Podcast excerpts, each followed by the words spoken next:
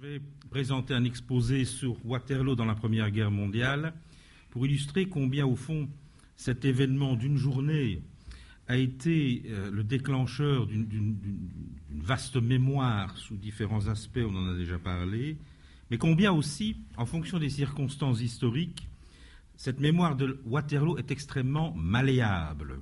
Ça, c'est une dimension importante. La deuxième dimension de l'exposé, c'est que nous allons être plongés au cœur de la Première Guerre mondiale, une guerre impensable, d'une brutalité toute particulière, qui, d'une certaine manière, éloigne historiquement de Waterloo. Et pourtant, on note largement la présence de Waterloo dans ce premier conflit mondial, non comme un anachronisme, mais je dirais comme une référence extrêmement forte, d'autant que il se trouve que le centenaire de la Première Guerre mondiale, 1915, tombe pendant le premier conflit mondial. Il y a donc un jeu de miroir, une mise en abîme, d'autant plus alléchante, si je puis dire, que nous venons de vivre les deux commémorations en 2014 et 2015 euh, et leurs différentes sinuosités jusqu'à aujourd'hui. Alors, j'ai quelques iconographies à vous proposer. Ce que je vais montrer dans un instant, en fait, c'est un lieu de mémoire, c'est la colonne de la Grande Armée à Wimy, près de Boulogne-sur-Mer, là où se trouvait le camp euh, en vue de Napoléon en vue du débarquement en Angleterre. Et à proximité de ce lieu de mémoire, il y a un cimetière militaire britannique, le Terlictoun British Cemetery. Et la proximité des deux monuments crée un phénomène de reliance qui est évident, que vous ne pouvez qu'imaginer pour le moment, et qui a, pris une signification évidemment toute particulière dans la mémoire croisée de Waterloo, de Napoléon plus largement et de la Première Guerre mondiale. En 1922, le roi d'Angleterre, George V, était présent au cimetière militaire britannique et il a prononcé ces mots Ici, à Terlictoun, le plus grand soldat du monde, dont le monument projette ses ombres presque sur leur tombe, les garde. Et c'est justice, car aux côtés des descendants de ces incomparables soldats, ils ont défendu son pays en défendant le leur. Hommage d'un roi d'Angleterre à Napoléon, hommage faisant égo à ce que disait John French, le commandant en chef du corps expéditionnaire britannique sur le continent en 1914. Déjà à Boulogne-sur-Mer, il n'y avait pas encore le cimetière militaire, mais qui avait vu dans cette colonne en hommage à Napoléon la manière de décomposer un nouveau scénario historique en évoquant, dominant par-dessus tout le monument dédié au plus grand soldat du monde, l'empereur guerrier qui, plus de cent ans plus tôt, avait envisagé de cet endroit l'invasion de l'Angleterre. Ne serait-il pas réjoui de cette invasion amicale de la France par les braves jeunes hommes de l'Angleterre, qui maintenant offraient leur vie pour sauver la France d'une possible destruction? Car c'est évidemment une des dimensions de la mémoire euh, de Waterloo toute particulière, c'est le renversement des alliances et c'est la possibilité d'envisager des images comme celle-ci, la caricature d'un caricaturiste américain qui s'appelle Boardman et qui euh, présente ici, bien entendu, Napoléon et Wellington en disant, c'est la légende, maintenant nous sommes côte à côte. La mémoire de Waterloo est extrêmement précieuse aux combattants des différents pays et aux, peuples, aux nations concernées par la Première Guerre mondiale. C'est une guerre totale qui nécessite la mobilisation des forces, des économies, mais aussi une, mobilisation culturelle tout azimut. Et la bataille de Waterloo offre une source d'inspiration extrêmement précieuse, un casting de choix depuis les simples combattants de Waterloo jusqu'aux, évidemment, les grandes figures, les grands capitaines dont je parlerai enfin d'exposer. Et il y a en permanence, à différents moments de cette Première Guerre mondiale, je dirais, la présence de cet événement, a commencé par le tout début de la guerre, le 4 août 1914, lorsque la Belgique est envahie. C'est le début de la Première Guerre mondiale. Et la violation de ce petit pays neutre par les armées allemandes, évidemment, a, déclenché la riposte de l'Angleterre. Lorsque les armées allemandes pénètrent en Belgique, elle porte un texte, une affichette, qui contient, je dirais, un certain nombre de phrases à destination des Belges. Autrement dit, c'est un texte pensé. C'est le texte qu'un envahisseur communique aux envahis. Aux envahis qui sont complètement stupéfaits puisque les Belges sont abasourdis au moment de l'invasion. ils ont décidé de résister à cette invasion. Et dans ce texte qui est signé par Von Emich, qui est le, le commandant en chef de l'armée de Meuse, de la Meuse, il est question du regret des troupes allemandes de devoir franchir la frontière belge, et une référence est faite, je cite, Souvenez-vous des glorieux jours de Waterloo. C'est dans le texte, et la phrase continue, où c'était les armes allemandes qui ont contribué à fonder et à, établir l'indépendance et la prospérité de votre patrie? Alors le message est extrêmement important. Il dit aux Belges, nous venons, comme en 1815, vous préservez de l'invasion française, vous préservez de la dissolution de ce que vous êtes, car si Napoléon avait gagné à Waterloo, eh bien vous ne, seriez, vous ne seriez jamais devenu belge. On voit bien que l'histoire est ici complètement instrumentalisée. Mais c'est donc extrêmement étonnant de voir surgir cette référence dans un, document clé de prise de contact avec une population envahie. Le caractère malléable de la euh, référence est tel que, puisque les forts de Liège vont résister pendant la bataille de Liège du 5 au 16 août 1914, la connotation de Waterloo qui renvoyait une fraternité avec les Belges va complètement basculer, puisqu'il sera prévu la réalisation d'un brassard honorifique pour les soldats allemands du siège des forts de Liège, avec l'inscription Waterloo-Luttisch, Liège, référence faite alors à la combativité des Prussiens à Waterloo et à la victoire des Prussiens. Ce euh, ruban commémoratif ne sera pas publié, édité, diffusé, mais il a été conçu par l'état-major allemand. Alors, ce qui est intéressant à noter d'emblée, c'est que nous sommes dans une situation de guerre de mouvement pendant l'été 1914, en particulier au mois d'août, et que cette guerre de mouvement conduit à lire les événements à la lumière de la dernière grande guerre euh, dans cette euh, zone-là, en l'occurrence euh, la campagne de Belgique, puisque vous avez une armée allemande qui s'empare de Liège, puis de Namur, qui s'emparera de Bruxelles le 20 août, et vous avez une armée anglaise, un contingent débarqué à Ostende, qui court vers le Hainaut, qui court vers Mons, tandis que l'armée française, elle, va dans la direction de Charleroi, dans les Ardennes belges, avec des batailles homériques, et avec la volonté de faire converger français et anglais pour arrêter euh, l'avance allemande. On a donc une configuration inversée par rapport à la campagne de Belgique, ce qui n'échappe pas ni aux yeux des observateurs, ni aux yeux des acteurs. Et c'est ça, évidemment, le phénomène qui est le plus intéressant on voit surgir le souvenir de Waterloo parce qu'aussi, il y a donc cette espèce de confluence géographique en termes des mouvements militaires, mais il y a aussi dans le chef de tous les combattants l'idée que, peut-être, en une seule bataille, on va régler la guerre. En une seule bataille, on va la terminer. Et donc cet euh, imaginaire lié à Waterloo de la bataille décisive pour terminer une guerre, elle s'additionne à la géolocalisation mémorielle des épisodes militaires en train de se dérouler. De multiples exemples sont à révéler, à citer dans la presse, je, je, ne les ferai pas ici. French, je parlais donc de lui, rencontre le président Poincaré le 15 août 1914 dans l'après-midi et il dit Nous avons pleinement discuté de la situation et je fus très impressionné par l'optimisme du président. Je suis sûr qu'il avait formé de grands espoirs en une marche victorieuse pour les Alliés, et il discourut plaisamment avec moi, discourut plaisamment, sur la possibilité d'une autre bataille menée par les Britanniques sur l'ancien champ de Waterloo. Et donc, nous avons le président Poincaré qui parle avec French en espérant un nouveau Waterloo, mais qui aurait évidemment une toute autre signification. Les deux Hulans qui sont là, convergeant vers le lion de Waterloo, donne à cette euh, perspective une connotation que la presse donc va diffuser et même amplifier, puisque voici par exemple ici le euh, Chicago Daily Tribune qui parle de la défaite allemande lors d'un nouveau, d'un New Waterloo Clash, n'est-ce pas? Et effectivement, on anticipe déjà une bataille historique à Waterloo et qui se terminerait en défaveur des Allemands. Les journalistes vont plus vite que l'actualité, ça arrive parfois parce qu'évidemment ce clash n'aura pas lieu. Il y aura des accrochages, mais sans plus. Mais ils donneront, je dirais, une, certaine signification à, à, la mémoire de Waterloo. Alors je suis obligé d'aller en grande enjambée dans cette thématique qui est extrêmement riche, en simplement illustrant le fait que à différents moments euh, de la guerre, la présence de Waterloo est palpable.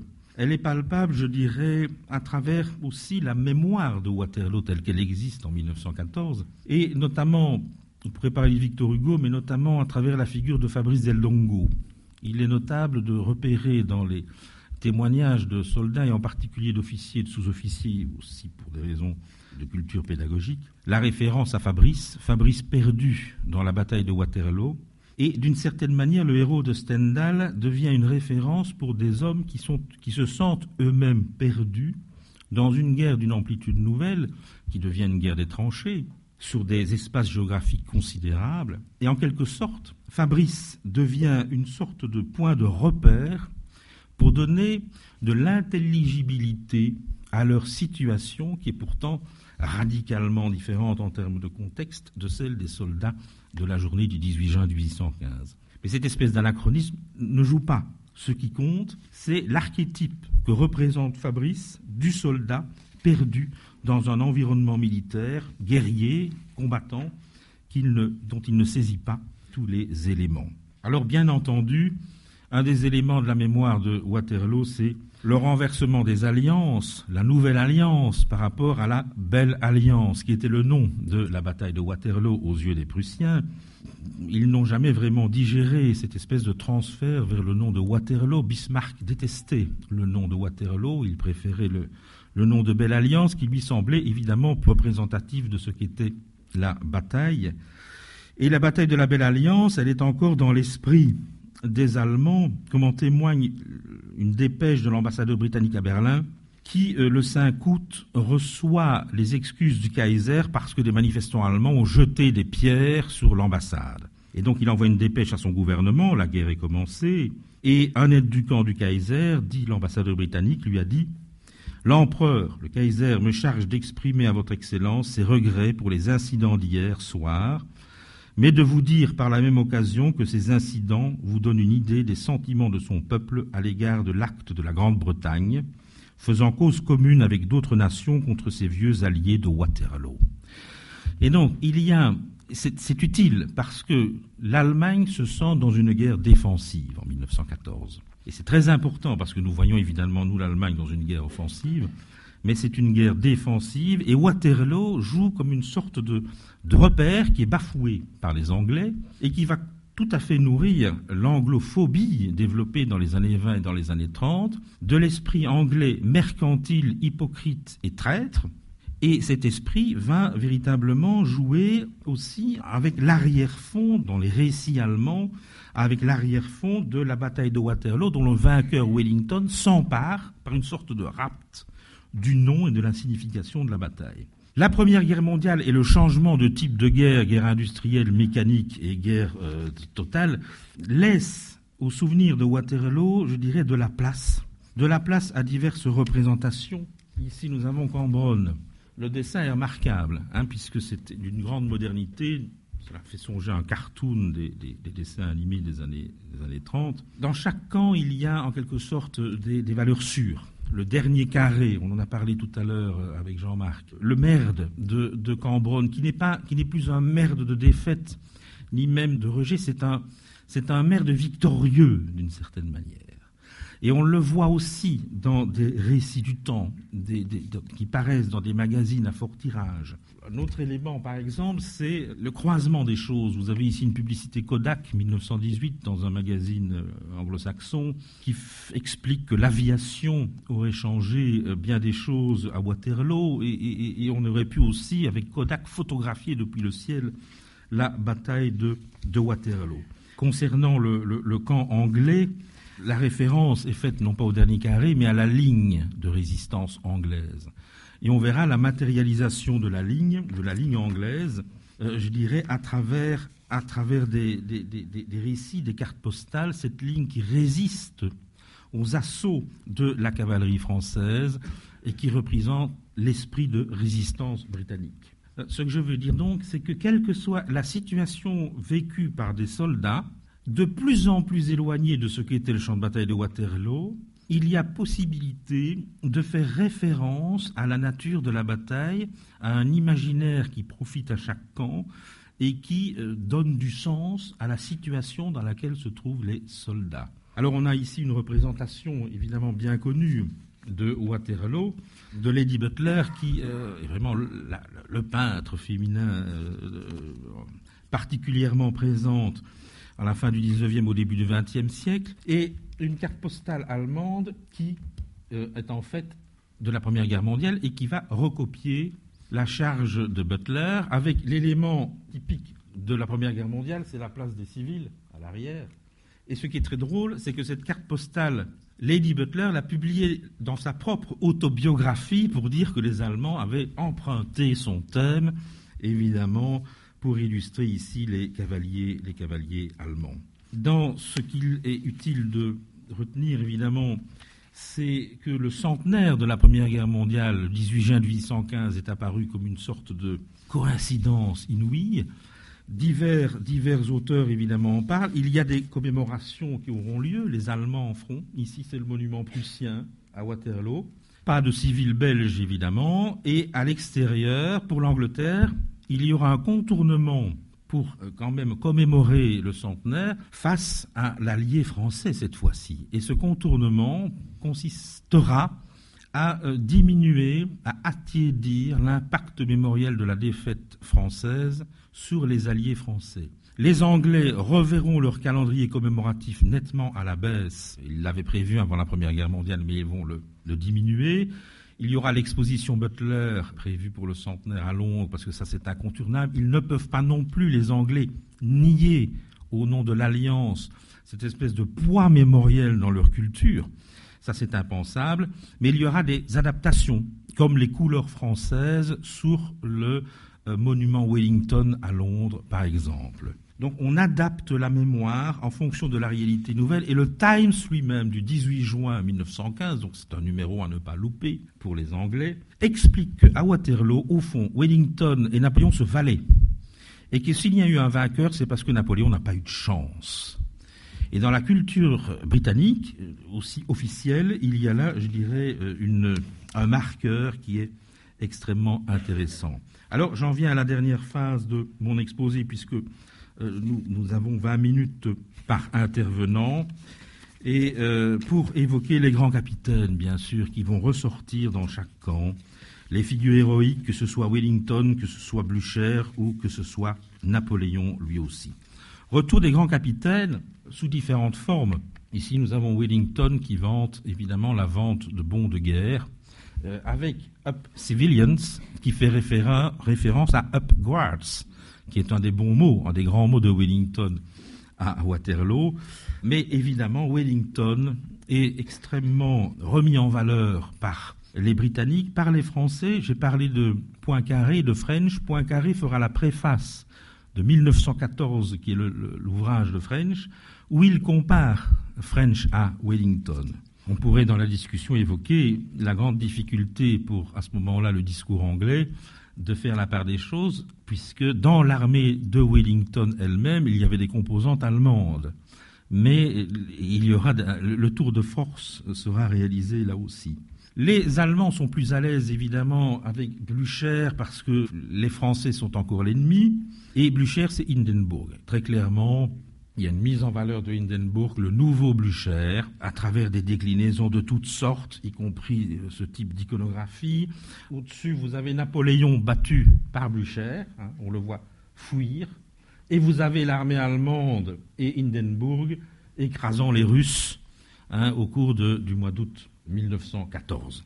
Et bien sûr, pour finir avec lui, Napoléon, le retour de l'aigle, il est convoqué par la République. Alors, il y a deux phases, vraiment résumées.